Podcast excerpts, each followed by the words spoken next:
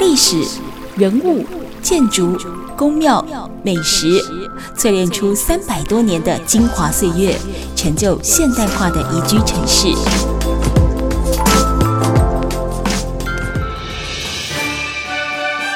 走进台中故事馆，处处有惊喜，句句有故事。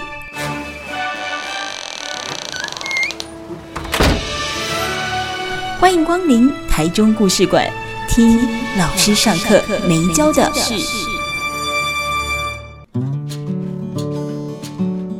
Super 九九点一大千电台台中故事馆，我是念慈。每个礼拜六的晚上六点，跟礼拜天的晚上七点，都会跟大家分享一个老师上课没教的事。那么在这个礼拜，我们进行到的是有温度的故事馆时间哦。那这门课的确，老师上课应该也。嗯，不是不能教，但不知道从何教起，因为每一个区、每一个县市的生态。政治生态跟环境都不太一样。那其实，在今天当中呢，我们主要锁定的会是在讲呃这个青年参政，或者是说青年参与公共事务的这一个主题。那么现场呢，除了有我们温度月刊的主编燕如之外呢，他也带来了呃之前跟温度有很多的接触，也参与了温度很多活动，来自于彰化台凤里的蔡晨燕。那么陈燕呢，今年年底好也是要投入这个当地里长的选举，哎，到底会不会是小白兔误入丛林呢？哎，陈燕，在你的那一里，我刚才听你说有三个人要出来选里长，嗯，呃，三个人里面你是比较年轻的，是是吧？呃，我想知道你们那个里大概规模有多少人？大概五千人，那五五五千人，可选举人数大概四千两百三十几，不少呢，不少不少、嗯、不少，又是素人参政，又是新人，又是年轻人，最严重的伤害都在你身上。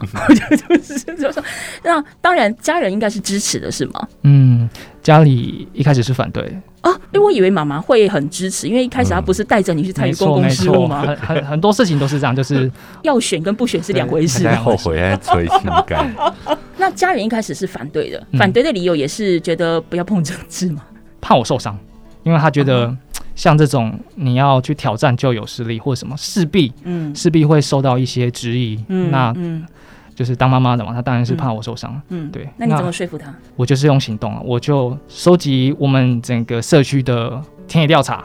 然后去做问卷，嗯哼，然后去找专家，对，然后去找社区发展协会，嗯哼，的理事长，嗯，然后告诉他说，我有这些理念，有这些抱负，然后参与我们的环保志工，嗯，每个假日去扫地，然后真真切切去发现说我们社区，嗯，需要什么，那有可以改进的地方，嗯嗯，那这个是过程中，他就看到我不是说嘴巴讲讲，嗯，他是真的想做的，然后。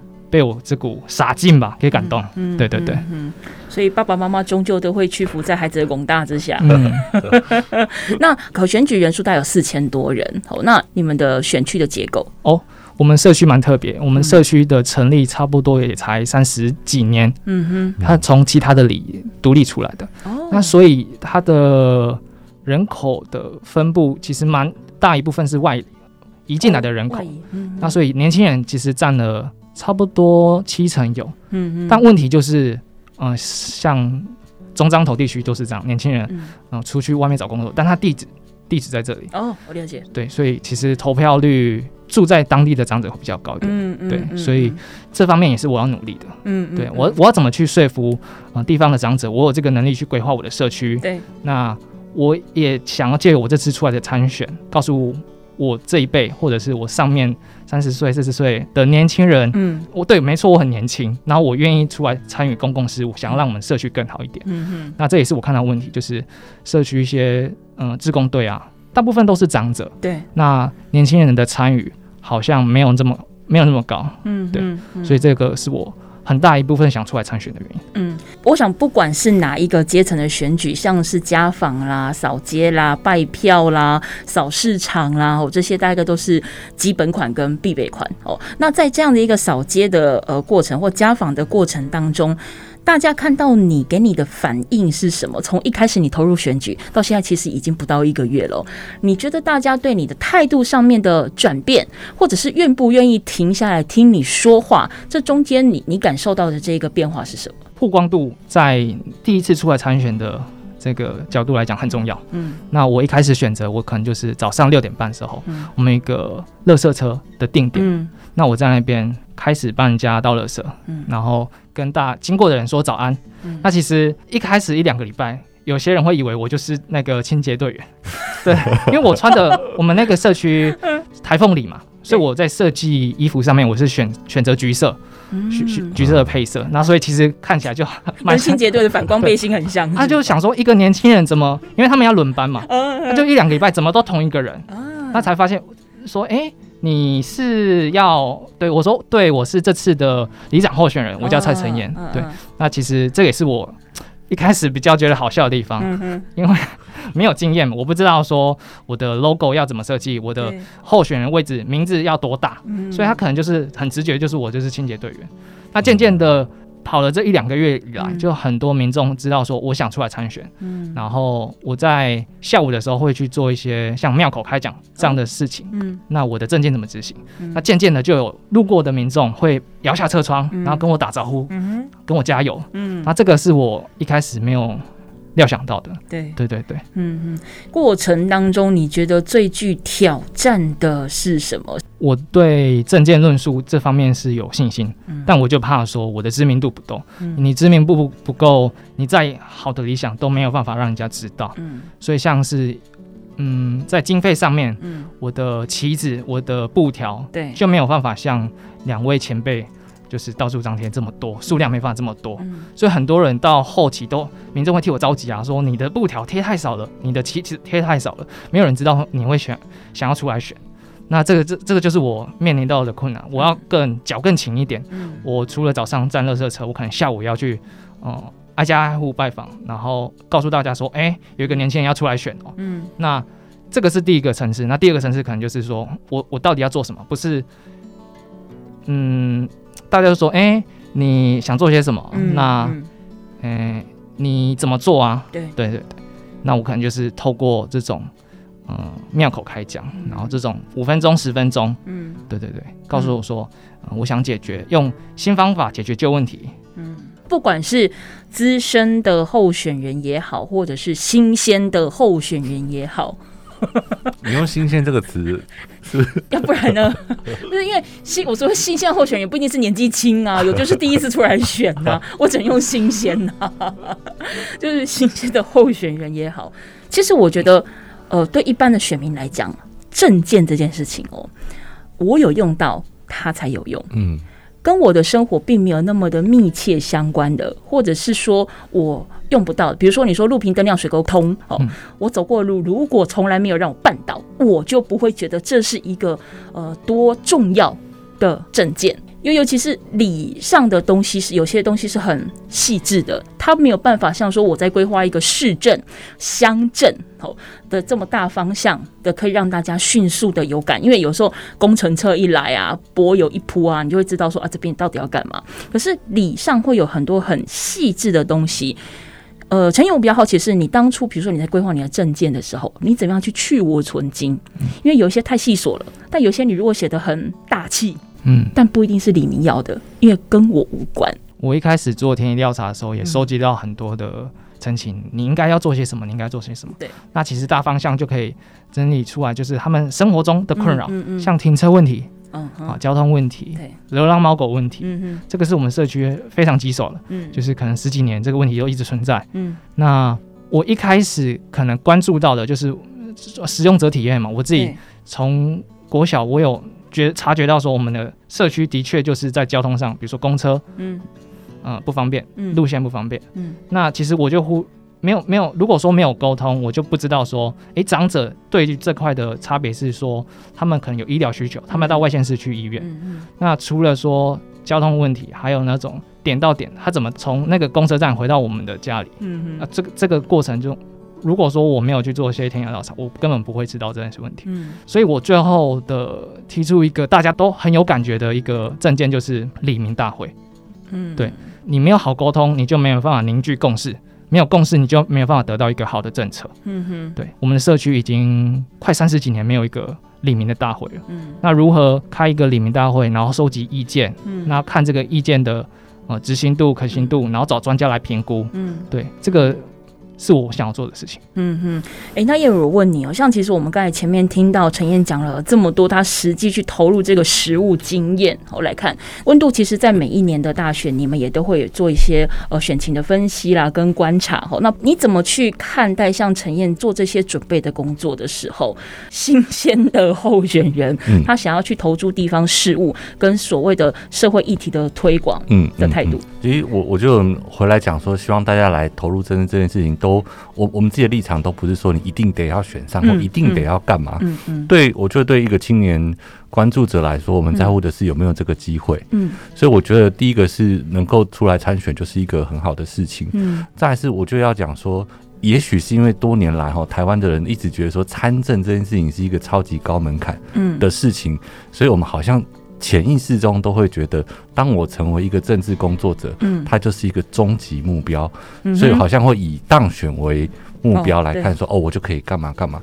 但我觉得也是因为刚刚陈燕在讲，我突然有一个感觉，就是我觉得做里长这件事情，他可能可以是一个增加一个角色，嗯，我倒不一定得说我成为里长，我就一定要就是做超级超级多就是里里上的建设，对，而是我成为这个角色的时候，我还可以做。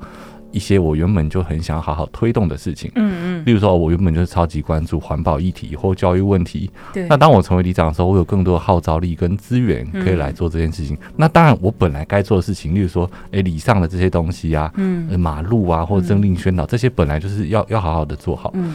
但当我有这个新的角色加入的时候，我也许我来推其他社会议题，嗯，流浪动物也好，环保也好，动保也好，性别也好，嗯，我觉得当我有角。我是里长，然后我有号召力，嗯、我可以认识更多里民。那我是不是来做这些事情是有更得心应手、更多资源这样？嗯、那我觉得他就是，如果台湾有很多这种小小的点，透过这样的角色来做很多事情，我觉得是还蛮不错的。嗯，节目一开始燕如在讲说啊，那个如果这个人很热心，然后帮忙采买、帮忙团购、帮忙处理很多的事情，不管是在呃公司啦，或或者说在我们居住的邻里啦，哦，都会说，哎，不利算立定会啊，你这搞好不完呢吼。可是。选里长这件事情，不是公力高或不率得当出来算的，嗯，因为他必须要走进一个所谓的公务流程，好，所以你要投身这个选举，它还是有一定的，比如说我们要报名，哦，要干嘛，有一些也也是蛮繁琐的流程。我们在下个阶段回来，请陈燕来跟我们稍微分享一下，实际上要投入里长的选战当中，我们要有什么样的门槛跟条件？哦，是我想选。就可以吗？其他像是选立委啊、议员啊，都需要一些保证金。那选第一张要吗？这一部分的这个细节，我们待会请陈燕来跟我们分享，也同时提供给有志之士 来参考。待下一个阶段回来继续聊。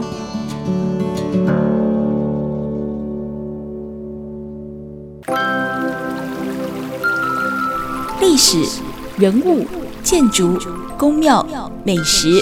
淬炼出三百多年的精华岁月，成就现代化的宜居城市。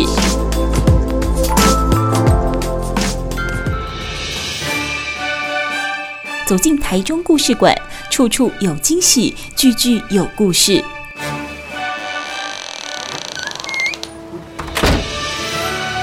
欢迎光临台中故事馆，听老师上课没教的事。台中故事馆，我是念慈。今天呢，有温度的故事馆当中，我们呢，呃，有两位青年代表来跟我们谈这所谓青年参政的议题。一个呢是温度月刊的主编燕如，他带来一位好朋友，来自于彰化，正要竞选台风里里长的陈燕哦，来跟我们分享要选里长的这条路也是倍感艰辛。不过很好奇，选里长他也是在呃选票当中的其中一格嘛，吼，所以说他一定也是要经过一些行政程序才能够变到那一格里面其中一张相片。陈英跟我们分享一下，因为我们没有去选，过程会很复杂嘛？嗯，像其实蛮简单的，你只要符合两个要件，哦、就是法定的二十三岁。哦吼，那第二个就是大家最好奇也最害怕保证金，对，就是五万块。哦，对，缴交五万块的保证金。嗯，那怎么样才拿得回来？这个就是大家嗯。好奇的地方。嗯、像是我们那个社区，我就举我们那个社区的例子好了。嗯它是用可选举人数，对，比如说四千人，那乘以一成就是百分之十，那就四百人。对，对我只要有四百人投我这个保证金，就拿得回来。哦，那另外就是大家好奇说，我选一个里长，嗯，到底要花多少钱？不是我缴保证金就没事了。对对对，你可能要有一些选务上规划。嗯嗯嗯，对，其实它是有个上限的哦。选罢法它有规定，就是你那个区域的人口，对，是总人口哦的七成乘以零点七，再加二十万。那我觉得这个算法，另一个朋友他他的算法，我觉得比较合理一点。对，就是。你不可能全部的票都都拿嘛？对，那你可能就是估算说，嗯，我在这个里我拿多少票会赢？嗯，比如说我在这个里我只要拿到七百票，嗯，我就可能当选了。嗯，那用这个七百票去乘以一票三十块，对，我我觉得是比较合理的。你不会花太多钱，然后你也可以去预估说，主要还是以证件嘛，因为你这些钱你可能就是打曝光度，那其他人用其他方法去让候选人想要选你，这个才是重点。那知道了这个门槛，我觉得也是鼓励一般的年轻人，心理压力不会那么大。我到底要多少钱？然后是不是要花很多钱我才可以选举？没有，其实就是五万块。那你只要有有信心，你这个里有七百个人会觉得你的理念是 OK 的，然后。不满现状、想改变现状的人，嗯，那你就可以出来选，嗯，对，嗯，我说真的啦，就是听起来也是还蛮理想化的，嗯、因为你刚才提到说七百个人，对不对？嗯、一个人乘以三十块，就是一个基本的你要付出的选物的一个呃费用的门槛，嗯，但通常都是七百乘以三百或三千啊，嗯，才是选务门槛，实际支出的选务门槛。不过，就是因为我们刚才私底下我们三个人在聊，就是说为什么今天要特别谈所谓的青年参政哦？第一个，你要不要选是一回事哦。第二个，你如果想选哦，刚才陈燕也分享到了，燕如同样也讲到，我们其实并不是鼓励大家说你一定要选赢，你才要出来选，因为它本身就是一个参与公共事务的过程。嗯，好，就跟我们在学校里面，呃，你参与了很多的组织，好，学生会，像甚至小一点，我们班上选班长就好了。我不知道我会不会当上班长，可是我觉得这工作好像还蛮有趣的，或者说我觉得我应该可以做些什么吧。好，我就来试试看。那当然，因为刚才陈燕也跟我们分享到了，他实际有一些呃财务上的一个门槛跟基础的条件。那当然，如果说你有基础的条件是可以符合的，好，那我觉得不妨就。试一试嘛，这其实也才是我们鼓励大家可以多多参与公共事务的一个很重要的要点。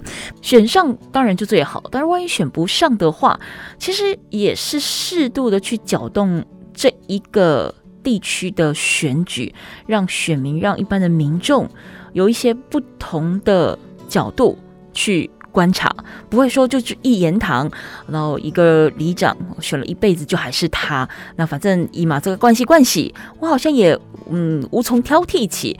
但有些新的声音进来的时候，让我们用不同的角度来看事情，也是一个促进在地活化的方式之一了。不过话说回来，因为刚才前面燕如有在提到，像是里长角色，很多人就说是什么所谓的万年里长，嗯，好像万年不败，只要你一旦选上了，在某一些地区，你还真的就是不用出门拜票，大概也就都是你了。我们扣除掉同额竞选哦，还是有人跟你选的状况之下，我还是可以不用拜票，或者是我只要哎，就是早上去市场买买菜，跟你 say hi，我好像就可以当选。里长，因为他毕竟还是选出来的啊，他有没有一些他一定得要做的责任呢？陈燕，法定的，就是说你选上之后，这些责任是你跑不掉的。哦，是，像是一些交办任务，谁交办的任务？像是市公所。好，哦，我举个例子哈，像前阵子疫情嘛，对，那每天的政策都在改，那这个他可能就是要去告诉李明说七加三或者是三加四这种的，或什么防疫包那一些防疫包。那另外的话就是一些李明的陈情，他可能要把这些。收集起来，然后交给转发上去。对，转发上去。我觉得法规在这一部分真的非常薄弱了。就是关于里长，就是为什么大家会觉得里长好像是两缺？对。但当然，我们大家可以再讨论很多经验。他有一些是真的，也许蛮良；有些是真的做到昏倒了，都还做不完。对。可是那个法规上，他讲就是说，关从那个地方制度法来讲，他的没错。明文是讲说受那个乡镇市区执长的指挥监督啊、嗯嗯哦，这就不知道，那到底有谁会真的去监督里长？然后再办理村里长公务及交办事项哦，就这样哦，没了 没了，好简单，就两句话，就就没了。对，当然就是陈彦刚刚讲的这些都对，就是说哦，你要收集李明的意见，然后往上告诉议员啊、区长啊等等的，嗯，然后或者是有政令来要往下宣导，这些都对。对，但。一样哦，那其实我就举我自己的例子好，我住的地方我从来就也没收过里长，就是给我一些什么防疫宣导都没有啊。嗯，嗯，那你要说他做的不好吗？好像也不是。嗯。他只是说，这到底谁可以来界定你有做跟没做？嗯，但他有可能花很多心思在做别的公共建设啊。嗯，只是说我们回来这个法法规上来看的话，里长的职务真的是还挺模糊的。嗯，所以他确实后续会衍生很多问题。对啊，有些是真的做到昏倒，真的是里长该做的吗？就像刚刚讲，家琐碎啊，就里民吵架啊，或者是家里的狗一直叫。有一个新闻是说，就是里长他去劝导那个他的里民，因为他的里民犯法了，他里民就是侵占了国有地，嗯嗯，就要去劝导。对，结果就是劝导不成，吵架了，不小心骂脏话，结果被告，嗯，还罚钱。对，然后还有一个是就是那个。嗯，那个里里长的区域内有民宿，然后因为民宿太吵了，所以他就也是去劝导，就就被人家打成骨折。嗯，就是说，哎、欸，这是里长该做的吗？好像是啦。对，但其实以职责上来说，也不一定是以里长要来办。嗯嗯嗯，对他花了很多心力在这这些事情上，但问题都在于说，里长的职责好像不是那么清楚。嗯嗯嗯。可是问题是，就像刚才叶如提到的，受乡镇市区长的指挥监督来办理各个交办跟公务事项，但但今天如果没有人交办他的时候，嗯，他是不是可以什么也都不做？好像也。对，好像也对。规则上面就是只有这样子定嘛。对，他定的很大块文章。但我今天如果选择你家夫妻吵架的时候，嗯，我不处理，可以吗？承毅这部分你的看法是什么？嗯，更早之前，因为其实大家知道，里长的前身就是日治时代保甲。嗯，那那时候其实就是地方的头人，对，公道伯啦。没错，没错。其实所以他很敲事情，就是你选一个地方的头出来，对，那大家夫妻。你有你觉得你对，我觉得我对，嗯、那我们就找一个。现在讲的就是第三方公正单位，所以就是这样延续下来，它确实有这个历史脉络在。那其实我这边刚好一个资料，嗯，然后它是里长的邻邻里的要点。那其实它就分两个部分，一个是理公务的事项跟交办事项。对，那像理公务事项，可能就是像不知道大家有没有印象，就是一些比如说嗯，清函证明。哦，对，他可能就是需要里长的盖章，对，这种的理公务事项有，对，是他可能要去确认一下，哎，我们社区有没有一些比较基层的弱势，嗯，需要帮助。那其他的像是公共建设的推动啊，或者是紧急事件的反应应变，它就是一个良心事业啊，嗯，真的是很凭良心哎，就是对。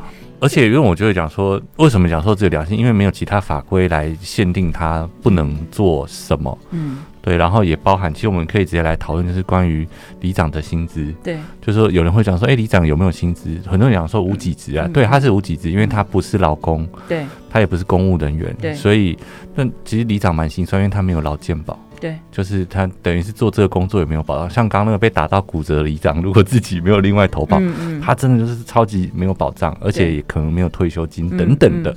对，但是他有一个就是收入是叫做事务补助费嘛。对对，那其实就是以呃限定是四万五，然后之后会调整成为五万块。嗯，对，但人家就会说啊，你这就是良缺啊，你就是不用做什么事情就五万可以领，但事实上是这样嘛？好像也不是，因为嗯、呃、这个。很多里长自己要做很多社区建设，假设说他没有申请到补助或外援进来的时候，对，他就是得从这个事务补助费来支出嘛，嗯，所以这也不能完全视为他的薪水，嗯，那为什么要提这件事情？就是因为也许有一些里长真的是迫于无奈，他真的很想做很多事情，但没有钱，他只好就是寻求里上一些有资源的人、企业家来帮忙，嗯，对，那这当然就会形成一些利益关系，对，对，那有很多时候他其实是。嗯，过去有很多时期，就是呃，刚刚承毅有提到所谓的绑桩或头人这些状况，确实也都有，但也不是说这些里长超级邪恶，都其实也不是，但很多时候他们是迫于无奈，因为他这份工作。他的收入是属于叫做 事务补助费，所以他自己工作也很没有保障，而且这这也不是说他拿到就得可以完全放进自己的收入这边来，嗯嗯嗯、他还是得要拿来做很多事情。对但没有资源的时候能怎么办呢？对，对他现实上确实会遇到一些很多问题。嗯嗯嗯。好，我们今天节目现场呢，访问到的是温度月刊的主编燕如，跟我们的陈燕，来自于彰化的台凤里哦。今天聊的主题是呢，青年参政行不行，以及里长到底是不是一份良心新事业，好，我们待会下个阶段回来再继续聊。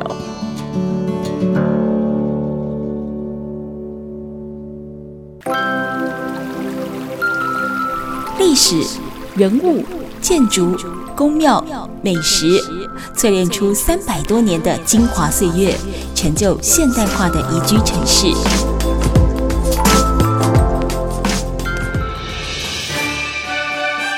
走进台中故事馆，处处有惊喜，句句有故事。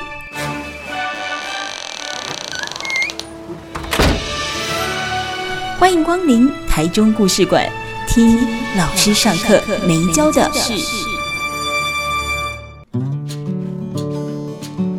台中故事馆，我是念慈。这个礼拜进行到的是有温度的故事馆节目当中呢，有温度月刊的主编燕如，还有来自于彰化台凤里的陈燕哦。那陈燕你自己学法律的，每个制度都有它完美跟残缺的一面，但因为偏偏里长这样的一个工作，它又是在最基层，有的时候真的是天高皇帝远，嗯，我们也真的是很难去理解到说这个里长的基层的实务，它欠缺的是什么？比如说，就刚刚的那个事务费就好了。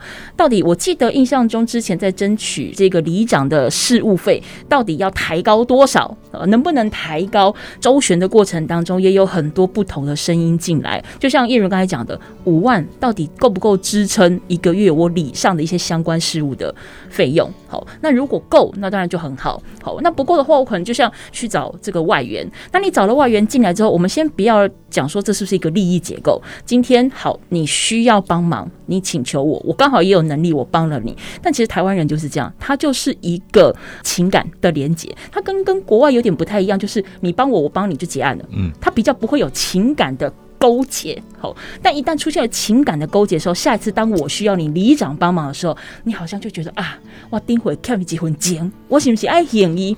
就你法律的角度来看，你觉得里长的制度有没有怎么样可以再修改，让它更完整？又或者是你参与的这个独立村里长繁星计划里面，还有其他也是呃在年底要参选里长的一些青年伙伴哦，你有没有曾经讨论过这个问题？那他们有没有什么样的？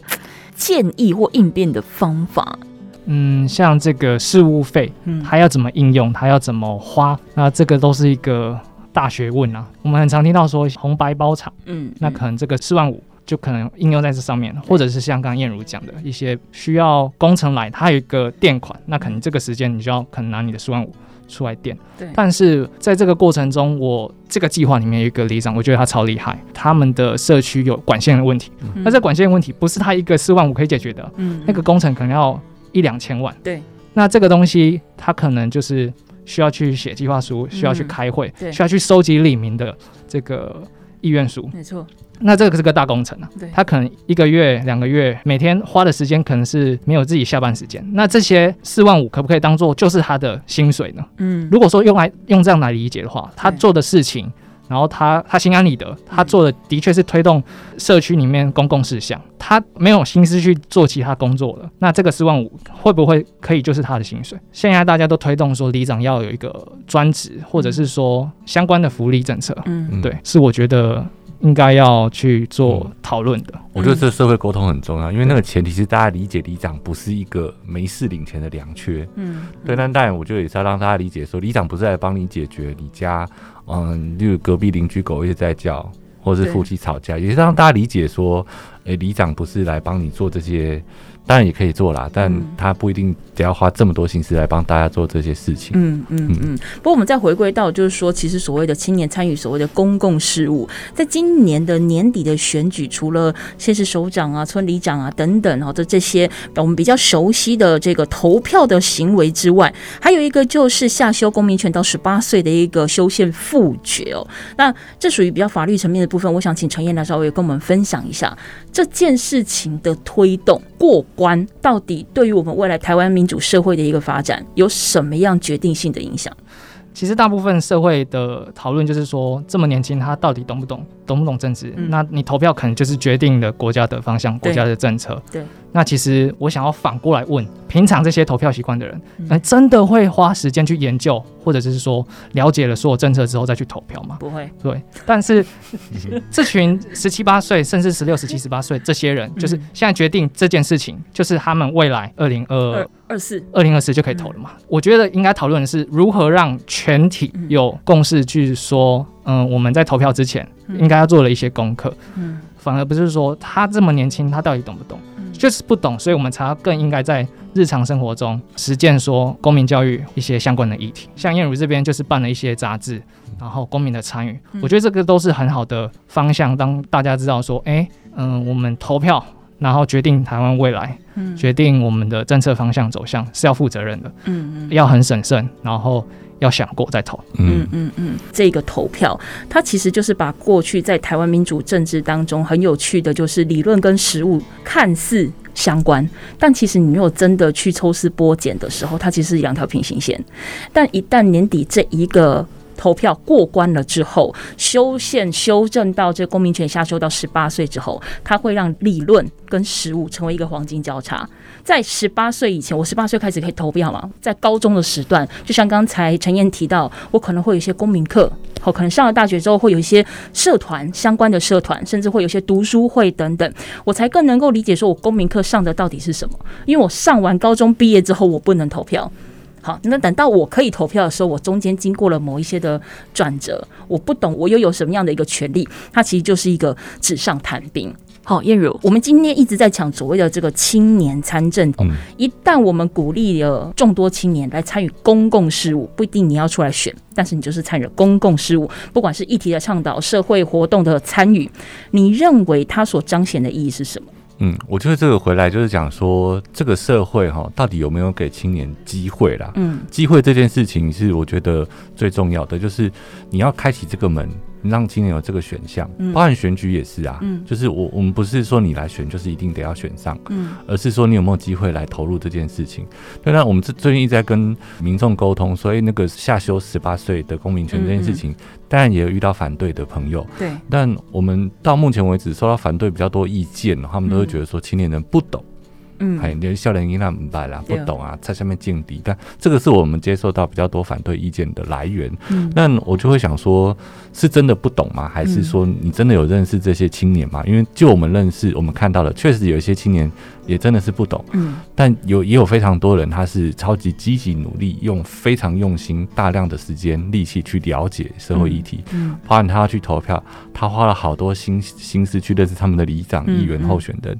那你说我们现在的选民，就是有投票权的，有多少人做到这个程度？我倒也不觉得有这么多，嗯，对，所以我觉得那个是提供一个机会给大家做选择。我们我们台湾就是其实还蛮妙的，就是谈这个下修十八岁公民权，我们才发现说世界上二十几呃两百多个国家，嗯、公民权把它定在十八岁以上的人已经是极少了，十个而已。嗯，然后其中一个就是台湾，这么少？对啊。但我如果我们来谈说谈修法的话，其实会我自己会用两个层面来看，一个是要解决什么问题。嗯，那我觉得这个问题存在是说，青年其实未来，假设我现在是十八岁，未来人生还有将近六七十年的人生，嗯，但我竟然不能自己决定我要的未来，嗯，这件事情很诡异嘛？为什么让别人来决定我的事情？嗯，那其次是。如果下修到十八岁会有什么问题？嗯，我目前是不觉得有什么明显的问题会发生了，因为就算青年有一些真的不懂政治而乱投，但这个事情不限定青年啊，嗯，各个年龄层的人都会乱投啊，嗯，对，所以我我倒不觉得有什么问题存在，所以我们实际上真的会很希望说大家好好来支持这件事情，因为这个公投的门槛真的蛮高的哈，就是要有九百六十几万人去投同意票，这件事情才会通过同意，对。这样，所以真的还需要大家，呃，赶快要回去努力投这样子。嗯嗯，嗯，我们常来讲说啊，囡仔人有耳无嘴啦，另外超劲敌然后啊，当你诶较大汉的，然后你够成熟的时候，你再来讲这些话，或者再来去参与所谓的政治，因为这政治真的不是你们小朋友想的这么简单而已啦。对啦，真的不简单啊，是真的不简单。但是我的问题在于，什么叫做成熟？对，成熟的时机点是什么？你又不是水果，就是看你转红了，我就你知道你成熟了。可是也有四五十岁不成熟的，啊，嗯，啊，也有二三十岁、十几岁就有老灵魂的，啊，就说所以那个成熟的那个定义到底在哪里？嗯，那我想这下修十八岁呃公民权的这件事情，它其实只是确立一个成熟的时间点。那你一旦知道说你十八岁有了这个权利之后，如果你真的是有心想要参与的，那你或许在十八岁之前，你就要预备成熟了。那如果说你觉得你对这一个选择权，或者是你对这个能力、对你的权利，你觉得怎么样都无伤大雅，那其实这十八岁还真跟你没关系，嗯你就照你现在的步调去走就好了。那最后陈演有没有什么要跟我们做补充的？记得车票要订起来，对，车票订起来。然后青年参政这件事情，我觉得不用想的这么严肃，我觉得，嗯、呃，最基础的的就是你可以投票，这个是最简单的。然后就是关心一下就是政治，因为其实政治就是生活。嗯，就是像刚才彦如，然后跟主主持人都有提到的说，投一张票可能决定了就是你们的十年、二十年的走向。嗯，那你可以透过。假如说你现在年龄还没到，你可以透过什么方法让大家关注到这个议题？对对对对，大家都想要负责，年轻人都说你给我负责任的机会嘛，你让我负责，嗯、我已经长大了哦，你让我负责。那投票这件事情其实就是对你自己的负责，因为可能影响了你未来三五年、十年、二十年、三十年，它整个区间的一个改变。我想对于成熟的成年人也是，你每一次的投票投哪一个选项？都好，但是你每一次的行为其实就是在对你自己负责，嗯、而不是对。你的候选人负责，嗯，哦，不是说因为你跑票了，你投他了，哦，我对他负责，我了结，他不是你老板，你才是你自己的老板。好，那其实我们今天跟大家介绍的呢，就是要参选我们彰化台风里的呃里长陈燕哦，蔡陈燕。那其实他就在呢这个呃独立村里长繁星计划当中，大家也可以透过网页去看一看他。那你的脸书粉丝团是燕仔选里长，燕仔选里长，大家也都可以透过 FB 去看一看。那当然呢，呃。在我们刚才提到这个独立村里长繁星计划当中，也有很多来自于台湾各地，呃，总共有十个，看看有没有你所居住地的一个村里长，看看他们怎么样用他们的方式去投入这些公民议题，我觉得都是一个新的体会跟发现。那我们今天非常感谢燕如，还有我们的陈燕接受我们访问，谢谢两位，谢谢大家，欢迎下载宝岛联播网的 App 来锁定台中故事馆，我们下次见。